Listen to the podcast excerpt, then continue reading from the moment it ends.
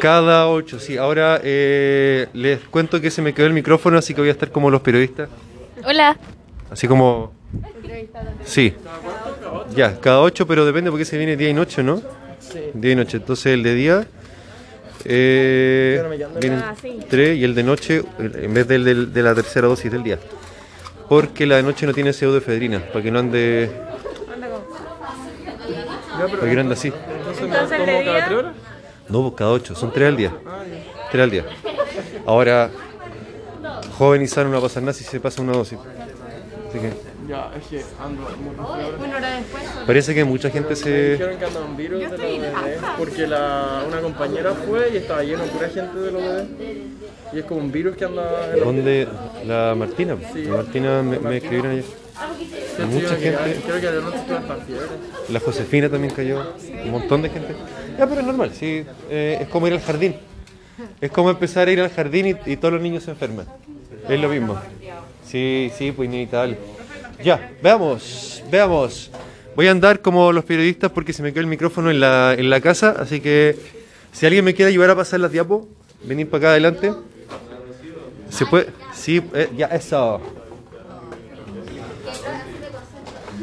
La Rocío no está, no ha llegado. Viene en camino, ya.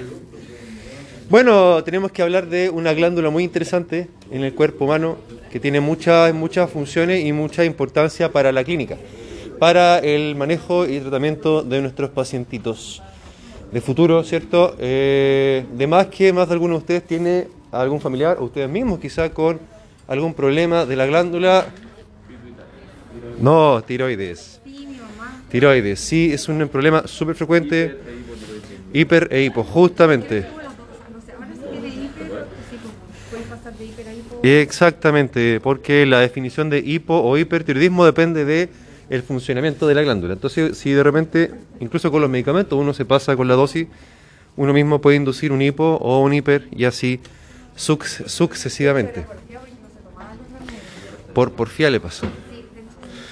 Bien, es una glándula, ¿cierto?, que se ubica en el tercio inferior, en la cara anterior del cuello, adosado a la tráquea. Eh, pesa 15 a 25 gramos en adultos, no- eso no tiene mayor importancia, por supuesto. Solo hay que decirlo para contextualizarnos. Es, una glándula que, como bien recordarán de anato, está eh, constituida por dos grandes lóbulos unidos por un istmo. Istmo significa cuello, eh, puente, ¿cierto? ¿Cierto? Y cada, bueno, cada región de la estructura de la glándula tiroides se compone a su vez de muchos lobulillos que si uno hiciera zoom podría ver... eh, ¿Le puede hacer zoom con la lupita? Con la lupita. Arriba, arriba. Ahí mismo, sí. ¿Sí? ¿Cierto? Esos son los lobulillos. Son como gorduritas, digamos. Son eh, aumen- aumentos de volumen, digamos. Digámoslo así. Eh, lo que le da una, una superficie, no, rugosa, pero sí eh, se llama lobulada. Se llama lobulada. Con globitos. Y cada uno de esos globitos, a su vez, aléjenle nomás, gracias. Sí, está constituido, muchas gracias. Está constituido por una gran cantidad de folículos. El folículo es esa, esa redondela que vemos ahí, que está eh, hecha por una, una periferia de células que se llaman células que pertenecen al folículo, o sea, se llaman foliculares. Sí, Martín, cuénteme. Claro, claro. Es como ir haciendo zoom. Glándula, lóbulos, lobulillos, folículo. Como que vamos de más grande a más chico.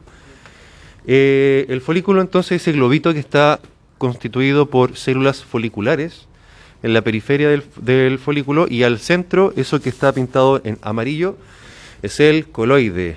El coloide es un material proteico, son glicoproteínas que la- las mismas células foliculares sintetizan. Para aprovechar al máximo el sonido.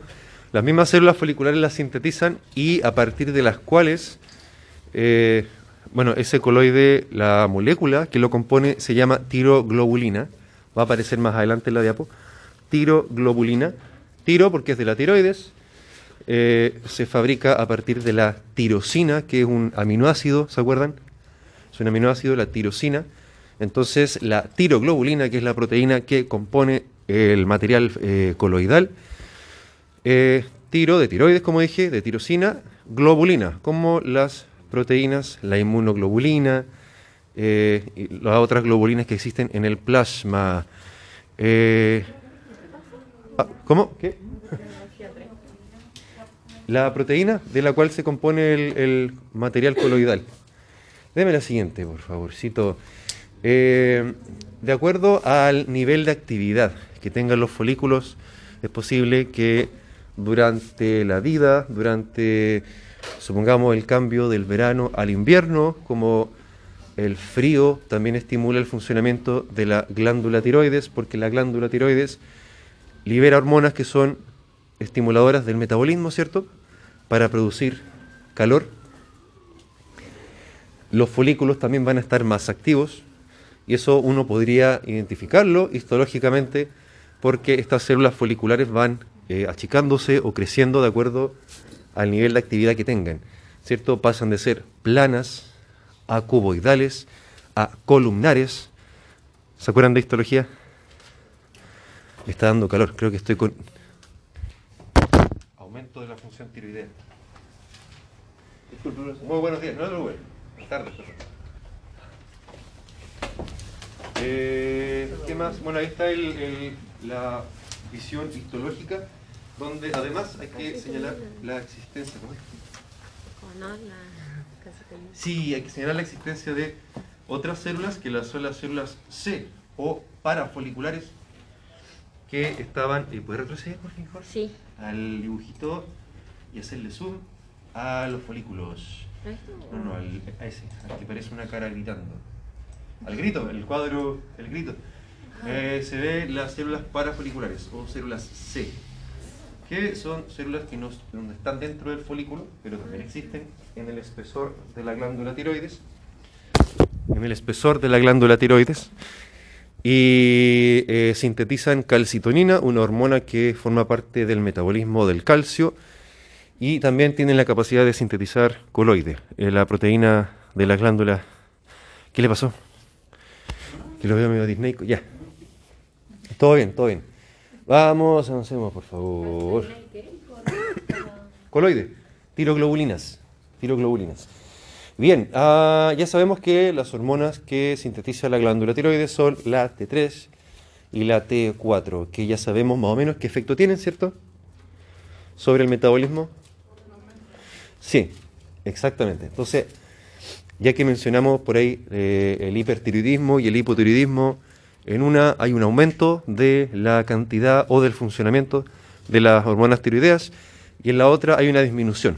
Por tanto, ¿qué esperaría uno encontrar si hay exceso o hay déficit de, las, de estas hormonas? ¿Cuál? Más concretamente, ¿qué, ¿qué podría uno esperarse? Si sabemos que estas hormonas regulan el metabolismo, estimulan el metabolismo y tengo un exceso de una o de las dos o un déficit, un desequilibrio, ¿en qué sentido? En varios sentidos. ¿Cuáles son esos sentidos? Ya, bien, la temperatura corporal es un- uno de los tantos signos. eh, Bien, ¿cierto? Porque el metabolismo iba a determinar la temperatura corporal y eso es uno de los tantos síntomas y signos que uno puede encontrar en personas con alteraciones de la glándula tiroides, alteraciones en la temperatura corporal. Y de hecho, no sé si lo han visto, pero la gente que tiene hipotiroidismo se queja de mucho frío. Sienten mucho frío porque su... Eh, viene más adelante, pero eso se llama, bueno, se llama exoftalmo, o sea, ex, exo de afuera, oftalmo de globo ocular, eh, y eso ocurre justamente por una infiltración del tejido graso retroauricular, el que está en la órbita, y empieza a aumentar de volumen, y eso es lo que empuja el ojo. En el peor de los casos puede llegar a, la pérdida de la visión porque el nervio óptico no, se, no se estira más y se termina por dañar. Eh, bueno, de ahí la importancia de que lo conozcan, para que lo identifiquen, eventualmente lo deriven a tiempo para poder evitar que esa persona siga afectándose y llegue a perder la visión. Además de que estéticamente a algunas personas sí les molesta, a otros les da lo mismo, pero, pero es llamativo, es súper llamativo. Eh, estas dos hormonas hay que señalarlas a ambas dos, ambas dos, porque eh, la más abundante en el plasma es la T4. Eh, como se imaginarán, ya lo vimos, ya lo conversamos.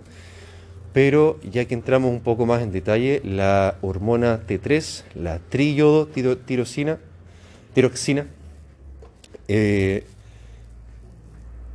es más activa desde el punto de vista metabólico. En los órganos, en el hígado, por ejemplo, en el corazón, en el sistema nervioso central, la T4 se transforma en T3 para hacer su, su acción, al fin y al cabo. Entonces, la, la que realmente estimula el metabolismo es finalmente la T3, porque la misma T4 que circula se transforma en T3 en todos los distintos sitios del cuerpo. Pero por supuesto que eh, las dos tenemos que conocerlas, saberlas, eventualmente medirlas, interpretarlas, etcétera, etcétera. Vamos a la siguiente. ¿Cómo vamos? Hasta este minuto, material más o menos conocido ya. Todos tenemos noción de lo que es la glándula tiroides. Todos tenemos, pasen más. Todos tenemos noción de un poco de anatomía de la glándula tiroides. Todos sabemos que eh, ya la glándula tiroides juega un rol en la regulación de la temperatura corporal, que están las hormonas tiroideas que tienen una función sobre el metabolismo. Nada muy descabellado todavía. Excelente. Ahora, siempre escuchamos, bueno, eh, no sé si se fijaron, pero esta, la película era Frozen. No sé si les gusta o no, pero encontré los monitos en su minuto, así que por eso la hice.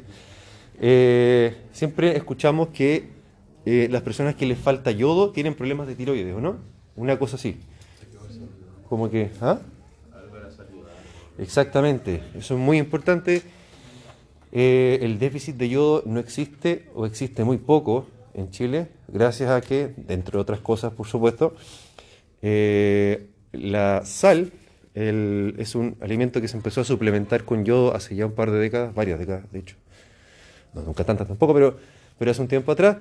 Y eso permite asegurar que la población en general consuma una cierta cantidad mínima de yodo para poder funcionar bien. Eh, y eso se demostró, digamos, con números en mano, se demostró que eso disminuyó la, la presencia del bocio, por lo menos. El bocio se llama cuando aumenta de volumen la glándula tiroides. Entonces, hoy por hoy es común de ver eh, bocio en zonas más apartadas, zonas más rurales, por ejemplo, donde no hay tanto alimento industrializado. Siempre se demoniza mucho a los alimentos industrializados. Efectivamente tienen sus cosas malas, pero también tienen sus cosas buenas. O sea, este hecho de poder colocarle yodo a, los alimentos, no solamente a la sal, eh, permitió tratar una cosa, a pesar de que también puede provocar otra. En fin, es parte de los desafíos que tenemos todos como profesionales de ir arreglando paso a paso el mundo. Eh, bien, entonces, la diferencia entre la T3 y la T4 es que las tirosinas, es decir, estos aminoácidos que pertenecen a, la- las hormonas tiroideas, las tirosinas, en el caso de la T4, y aquí ojo porque está al revés el nombre, después me di cuenta, eh, la T4 tiene diyoduro tirosina, dos yodos en, en las dos moléculas. Y la T3 tiene una donde está monoyodada, acá arriba. Fíjense nada más que está invertido el nombre, acá abajo. Esta debería ser T3 y esta debería ser T4. Después me di cuenta, perdón. ¿Me cacharon? La T3 tiene solamente un yodo ahí arriba y la T4 tiene dos. Y tiene todo sentido, porque cuando la T4 llega a los distintos tejidos, es transformada en T3 mediante una enzima. La T4 de yodasa, de yodasa, saca yodo, le saca uno de estos yodos y se transforma en solo la T3. Cuando llega a todos los tejidos, a los músculos, a la piel, al hígado, al cerebro, etc. Eh, vamos, por ¿Cómo se favor. llamaba la enzima? La, miren, no me acuerdo si era T3 o T4, desyodasa, de sacar yodo. Debe ser T4. entonces. T4 de yodasa, sí. Desyodasa o de yodasa.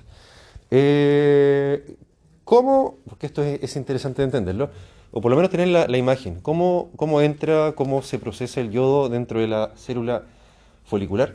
Eh, ¿Le puede hacer suma al, al monito? Gracias. Ahí arriba. Arriba. Ahí. Ahí está. Muchas gracias. Ahí estamos en la superficie basal de la célula folicular. La que está en contacto con los capilares. ¿Cierto? De ahí para arriba está la sangre, el torrente sanguíneo. Y ahí vemos al lado, dere- a la izquierda de la imagen que está entrando yodo acompañado de un sodio. Es decir, es un transporte secundario, muy bien. Necesita eh, siempre, siempre el yodo va a entrar a la célula en contra de la gradiente. Porque dentro de la célula folicular va a haber más yodo que en la sangre. Es como, ahora que sabemos que la tiroides necesita yodo, es como lógico, ¿no? Para que se acuerden, siempre dentro de la célula va a haber más yodo. Por tanto, siempre la entrada de yodo hacia la célula va a ser en contra de la gradiente. O sea, sí o sí va a necesitar sacar energía de algún lado, ¿cierto? Está diciendo. Y la saca, bueno, de la, de la gradiente de sodio. Y ese yodo, como pueden ver, hay una flechita que baja. Síguele, por favor. Eso. Una flechita que baja hasta la superficie apical, o sea, la punta está al revés, pero se entiende que la superficie apical la que está hacia el interior del folículo. Acá está el interior del folículo. Y ese yodo entonces viaja hacia la superficie, hacia la, sí, hacia la cara apical de la célula y es transportada por una proteína que se llama pendrina, la que está ahí en el rectangulito rojo. La pendrina transporta el yodo hacia el interior del folículo. Y, en el interior del folículo, pegadito a la membrana citoplasmática de la célula folicular, aparece una enzima que es tremendamente importante para el funcionamiento de la glándula, que es la TPO o tiroides peroxidasa. ¿Puede hacerle un, un zoom al, al texto? No sé si... No. De la siguiente. Se perdió. ¿En qué se perdió?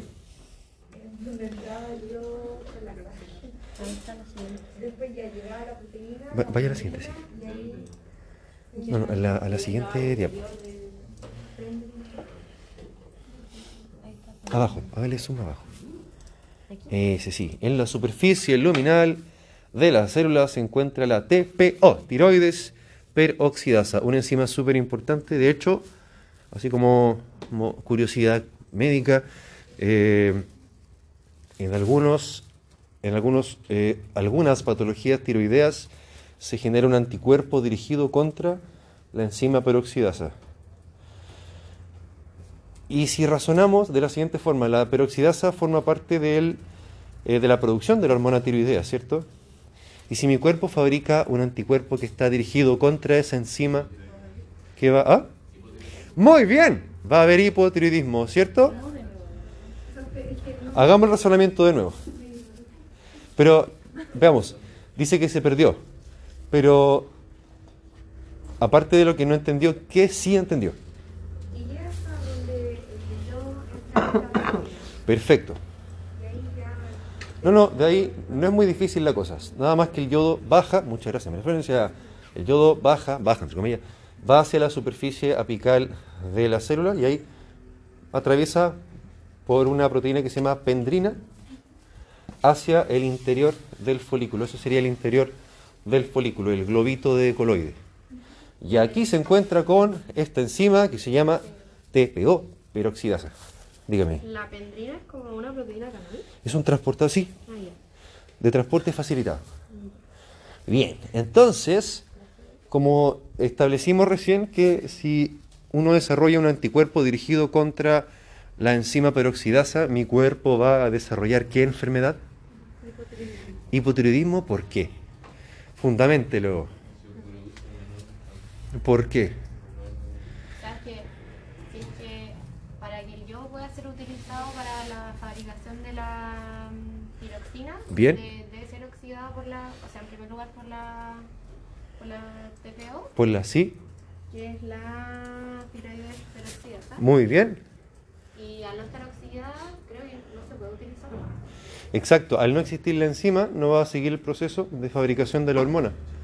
Por tanto, la persona va a hacer un hipotiroidismo, ¿cierto? Porque el anticuerpo va a estar dirigido contra esa enzima y va a activar todo el proceso que ya conocemos de inflamación y destrucción por las células inmunológicas y va a desarrollarse el hipotiroidismo.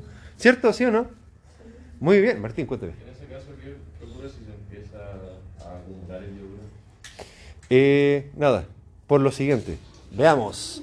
Vamos a llegar al punto en el que vamos a responder esa pregunta. Abajo, me, ¿puedo mostrar todavía la- el monito? En la superficie apical de la célula, maravilloso. Ahí la, eh, la tiroides peroxidasa, eh, uno que mm, eh, permite la unión del yodo a la hormona, a la hormona, perdón, a la proteína que se llamaba tiroglobulina, ¿cierto? La tiroglobulina era la proteína que formaba el coloide. Entonces, gracias a la tiroides peroxidasa, se une el yodo, estas pelotitas amarillas son el yodo, es lo que se llama organificación. Se dice que la tiroglobulina se organifica, les ponen yodo. Se le une dos moléculas de yodo. Deme la siguiente. ¿Ah? Tiroglobulina.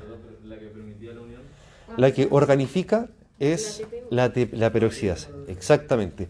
El proceso de unión de yodo a la, a la tiroglobulina se llama organificación. Ahí está.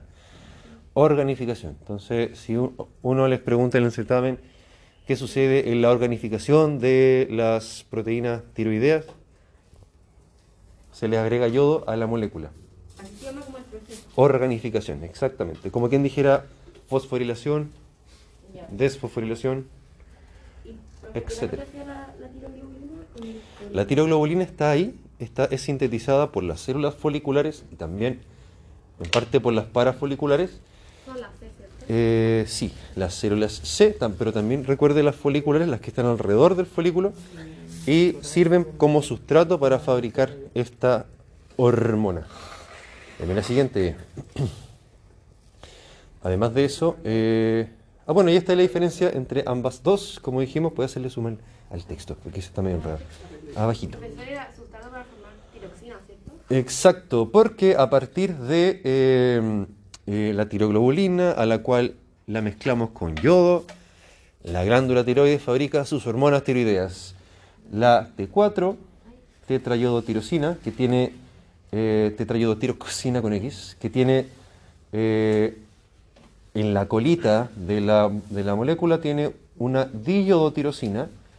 En cambio, la T3 en la colita, al final de la molécula, tiene una mono yo- yodotirosina. Esa era la diferencia. ¿Se acuerdan que les dije hace un ratito que la imagen que les puse estaba al revés? Eh, la T3 tiene un solo yodo al final y la T4 tiene dos. ¿La recuerdan? ¿La miramos de nuevo? Sí. Bien, excelente. Muchas gracias, María Florencia. Ahí está, ¿cierto? Está al revés el nombre, recuerden eso, por favor. Está al revés el nombre ahí abajo. Después me di cuenta de eso. Martín, dígame. El- al, juntarse el- al unirse el yodo con la tiroglobulina, eh, ¿se forma solo T4 o también se puede formar T3 directamente? Si hay eh, dos, porque la- los dos son, las dos uniones, digamos, van siendo mediadas por la peroxidasa.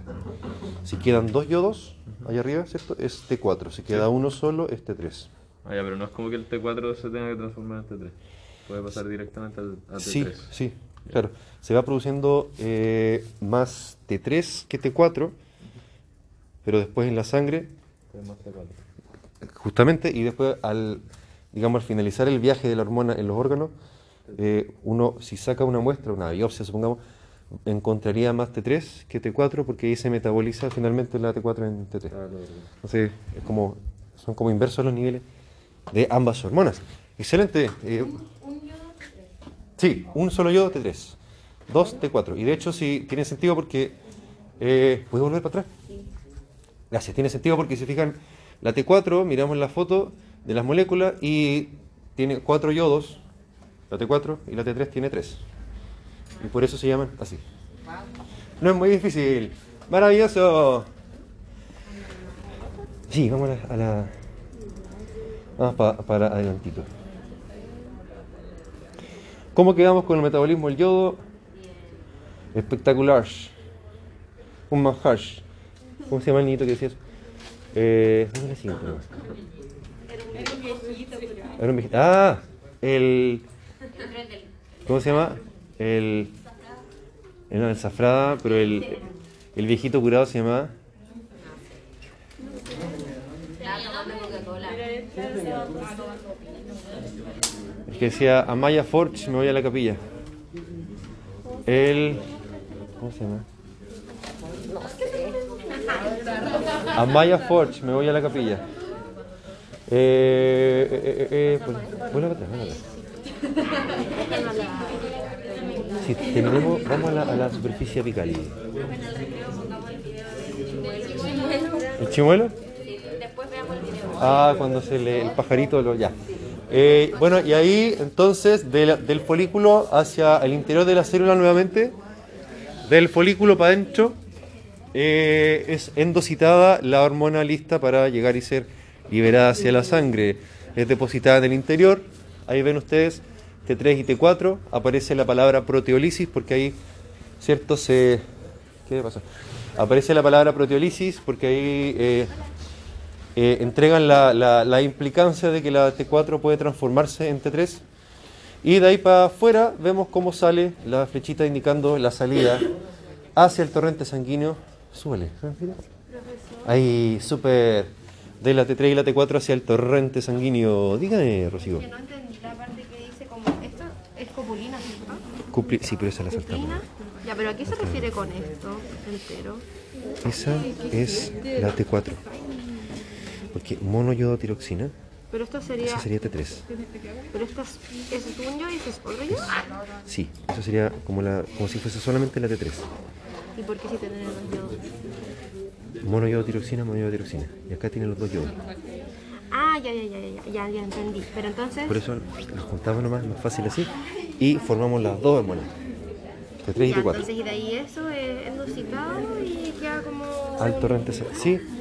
Eh, depositada en el interior de la célula y liberada al torrente sanguíneo como T3 y como T4.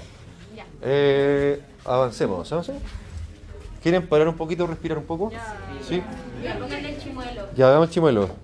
Pausa el video, el- la grabación. Bien, ya después de haber visto el video del chimuelo, vamos a seguir. Señalar que, dando, dando continuidad con lo que conocemos de las hormonas, la general- generalidad de las hormonas, la naturaleza química de las hormonas, el transporte de las mismas, etcétera, hay que señalar que la hormona tiroidea tiene una proteína especial para el transporte a través del plasma que se denomina eh, proteína de unión a tiroxina, TIBG. Thyroxine Binding Globulin, TIBG. Proteína de glo- globulina de unión a tiroxina y el 99% de esa hormona viaja unida a la proteína. Sin embargo, en la sangre igual hay un 1% eh, de hormona libre, que es la que ejerce la acción finalmente, la que puede pasar a los tejidos, a las células, transformarse en T3 y eh, aumentar el metabolismo. Y acá viene una- un fenómeno, digamos, que, ¿qué se perdió? ¿Qué es lo que le...? Ya, escuché que, em, de que la hormona tiroidea viajaba unida a la proteína que se llamaba... TIBG, Thyroxine Binding Globulin. Eh, sí, es que en toda parte lo van a encontrar como TIBG. Thyroxine Binding Globulin. TBG. Sí, TBG, póngale. Globulina de unión a tiroxina. La tiroxina se une a esa proteína. No es la única, pero conceptualmente lo dejamos en que esa es la hormona de transporte de. hormo- perdón, proteína de transporte de hormona tiroidea. Sí, esa misma. También. También. La más importante es la TIBG en este caso. Pero, pero, si existe una alteración, por ejemplo, alguien que está con desnutrición calórico-proteica y sintetiza menos proteínas plasmáticas, ¿qué? ¿Salud? ¿Qué fue eso? ¿Qué fue eso? Salud. Eh, ¿Qué pasa? Eso, sí, eso. Vote nomás, vote nomás. Déjelo, déjelo salir. Déjelo salir. Bueno, la- el porcentaje de unión de esta hormona a las proteínas del 99%. El 99% de la hormona viaja unida a las proteínas.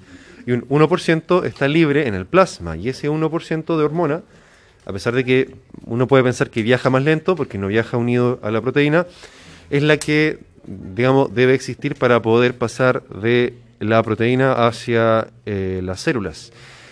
Y siempre está ocurriendo este recambio.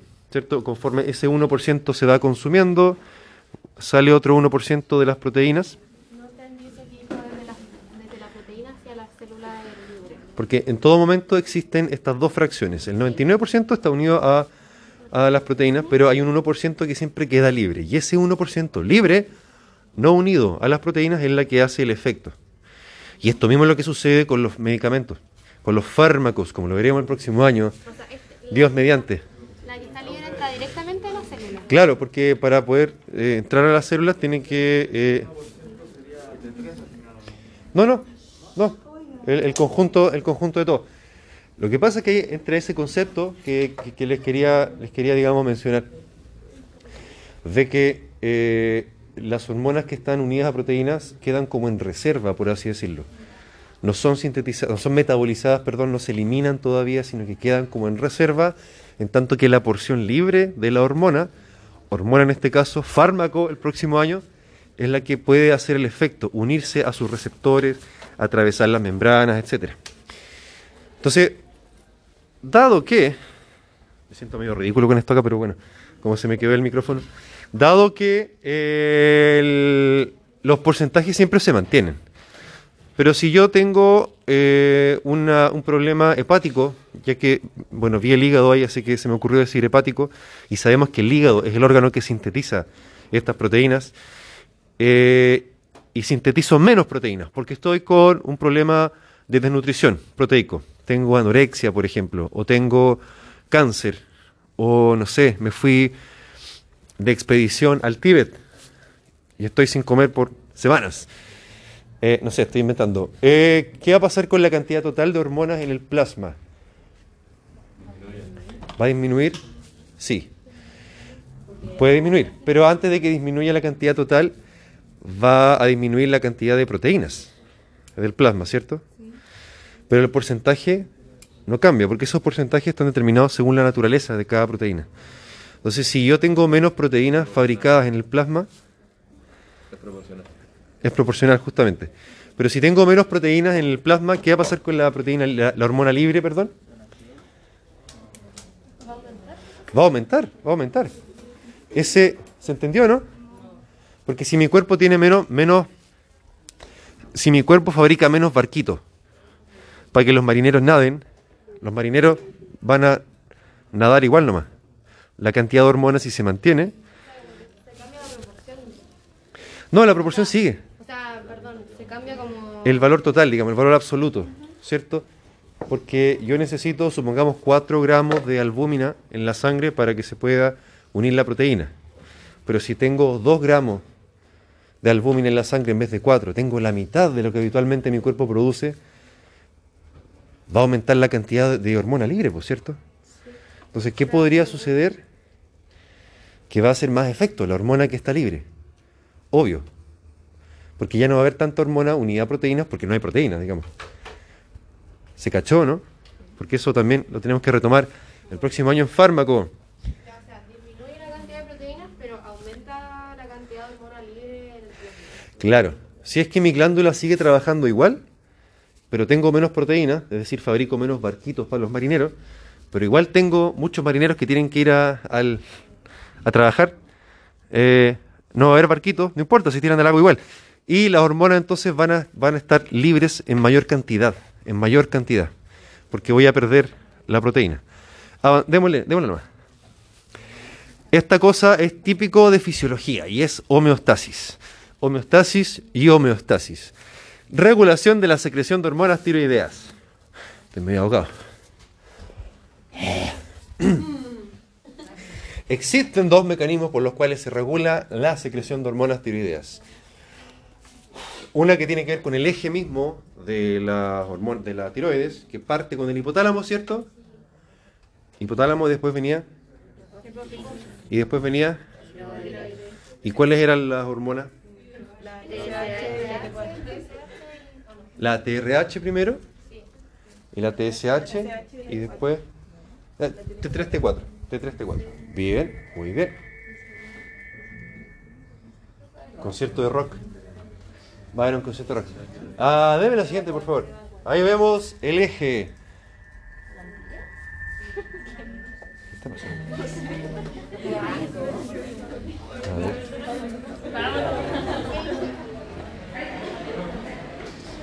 No, estaban fabricando, estaban configurando el micrófono ah, al frente.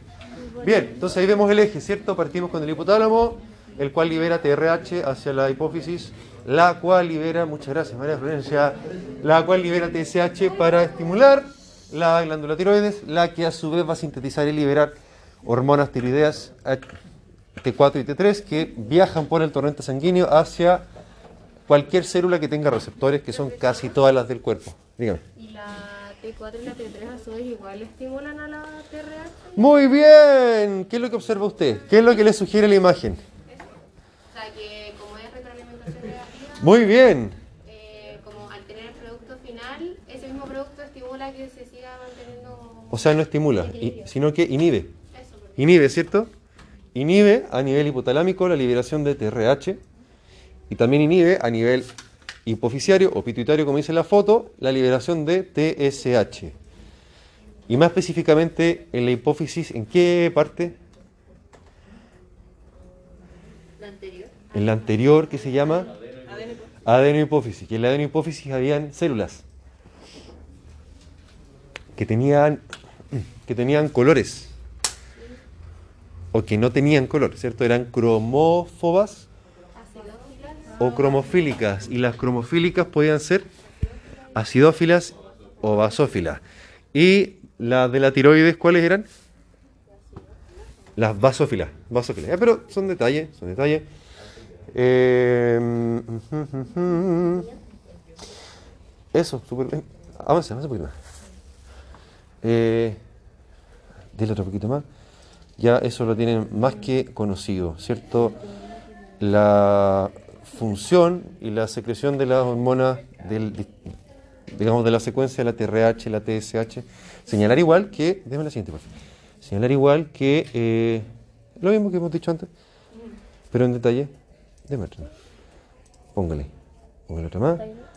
Eh, señalar, como dice ahí, que en la práctica clínica la TSH es la que se mide para, eh, para monitorizar el tratamiento, por ejemplo, para ver en qué estado está la persona que tiene problemas tiroideos. Eh, no es la única, por supuesto, pero es la principal. Entonces también sépanlo para cuando ustedes sean los doctores. No se olviden que el día de mañana le van a preguntar, doctora, ¿y qué hacemos? De, deriva. ¿Y doctor qué vamos a hacer con la paciente? Derivarla, todos derivan.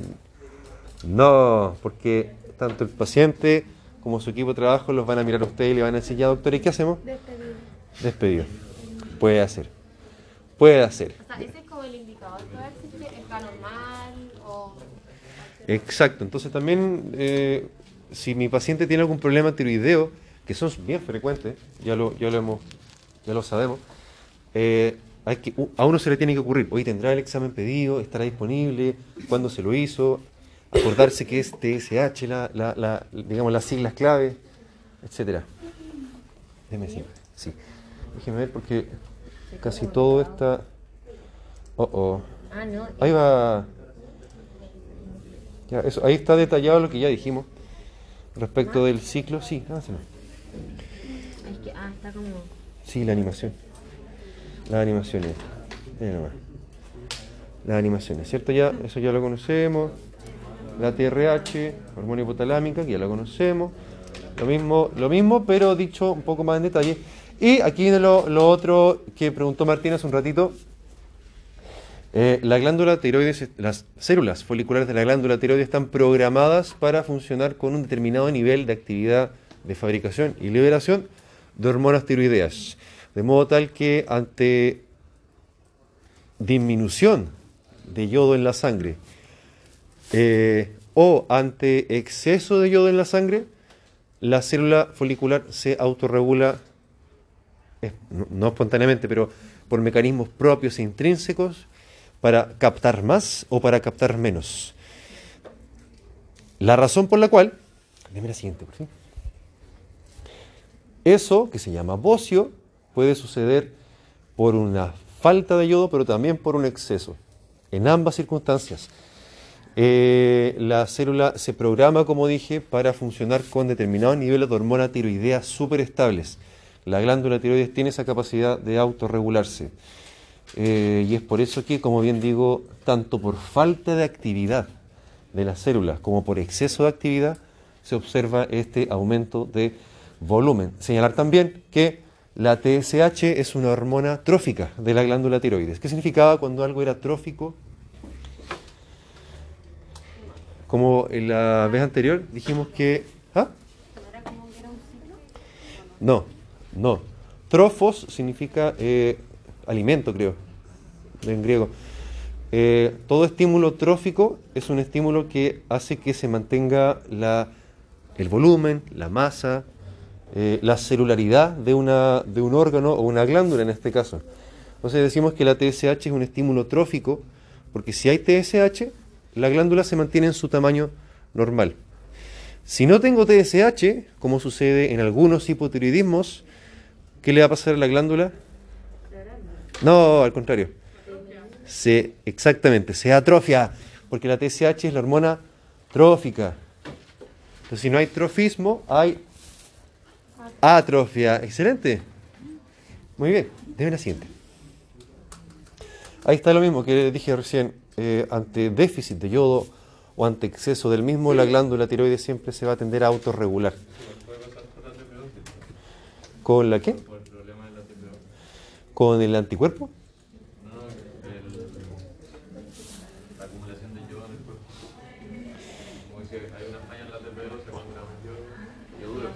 Claro, pero a nivel de, la, de los transportadores de yodo va a haber una autorregulación.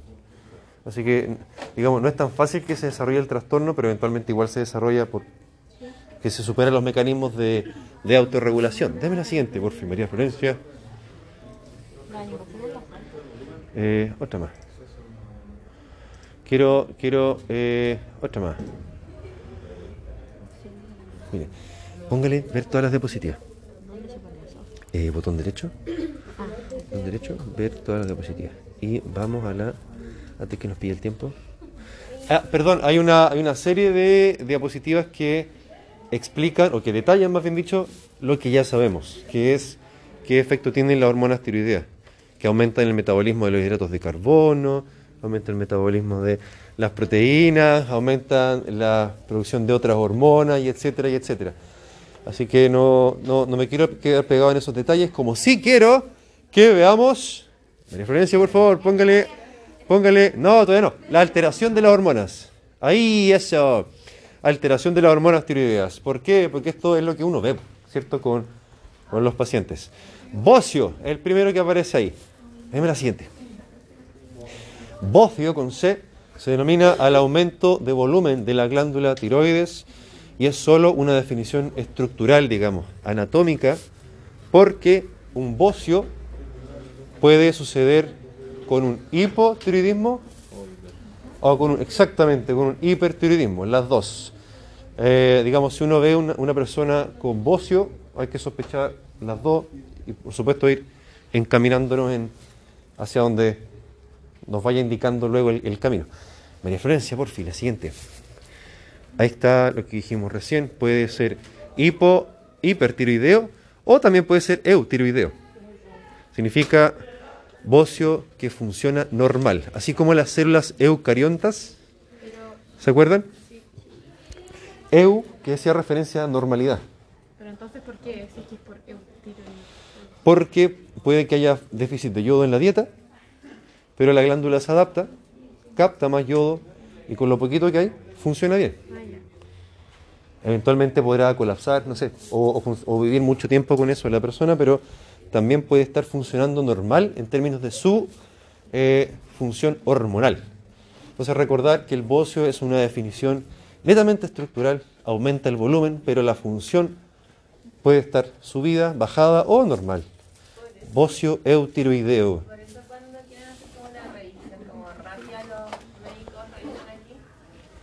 Bueno, acá por delante eh, uno examina eh, ganglios linfáticos. La glándula tiroides se palpa por detrás. Porque hay que-. Que sí, sí, o sea, sí. Pero son dos cosas distintas. Uno palpa. Ah, sí, sí, pero aquí que me acuerdo que cuando era chica y me llevaban al endocrinólogo para ver cómo estaban las cosas, decía, tiene, mi tata tiene hipertiroidismo, entonces me dijo, tiene antecedentes y ahí empecé a revisar Kira y después derivó a unos exámenes para. Perfecto, sí. Bueno, el examen físico de la glándula tiroides, justo se, como está acá abajo, uno puede palparla. En algunos casos, porque igual es difícil. Hay que aprender a hacerlo bien. Eh, muchas gracias. Siguiente, por favor. Hipertiroidismo se denomina al exceso de hormonas tiroideas y, eh, digamos, puede deberse a dos grandes causas que son la enfermedad de Graves-Basedow, eh, en la cual existen anticuerpos que estimulan en exceso a la glándula tiroides o nódulos que fabrican hormona en exceso, en cuyo caso la inmensa mayoría de las veces van a terminar en cáncer. Y en la enfermedad de Graves-Basedow, como una enfermedad autoinmune, es decir, fabricación de anticuerpos, estos anticuerpos estimulan en exceso a estas células tiroideas a fabricar eh, hormona en exceso. Y lo que preguntó Martín hace un rato, de que eh, estos mismos anticuerpos eh, actúan sobre la grasa retroocular que está dentro de la órbita del ojo y la hipertrofian. Y eso va produciendo el empuje del ojo hacia adelante y claro, la persona puede quedar así para toda la vida si es que no se diagnostica a tiempo. Eh, no se puede revertir, por lo menos aún, porque la cirugía sería tremendamente compleja y muy riesgosa. Habría que sacar el ojo. ¿Ah? Exactamente, se puede tener, pero volverlo a la normalidad es porque existen ya demasiados cambios anatómicos. Entonces ya para los oftalmólogos sería como un, salto al vacío, una cosa así. Todavía, a lo mejor la técnica la están desarrollando, puede hacer. Y el hipotiroidismo, como el nombre lo señala, es el déficit de hormona. Pasa todo lo contrario al hipertiroidismo, la persona tiene más frío de lo habitual, eh, su metabolismo está disminuido. Eh, si usted va al gimnasio y tiene hipotiroidismo, no va a crecer tanto porque eh, le, van a- le va a faltar ese metabolismo para poder sintetizar proteínas. Si usted quiere tener hijos, eh, pero tiene hipotiroidismo, va a tener abortos una y otra vez porque su cuerpo no va a estar funcionando bien. Si usted tiene diabetes y también tiene hipotiroidismo, tampoco se va a compensar muy bien porque le está faltando esta parte del metabolismo para poder compensarse y así. Entonces, saber estas cosas nos sirven para el día de mañana tomar decisiones con nuestros pacientitos. Y deme la siguiente. Eso es. Vamos al QR. ¡Eh!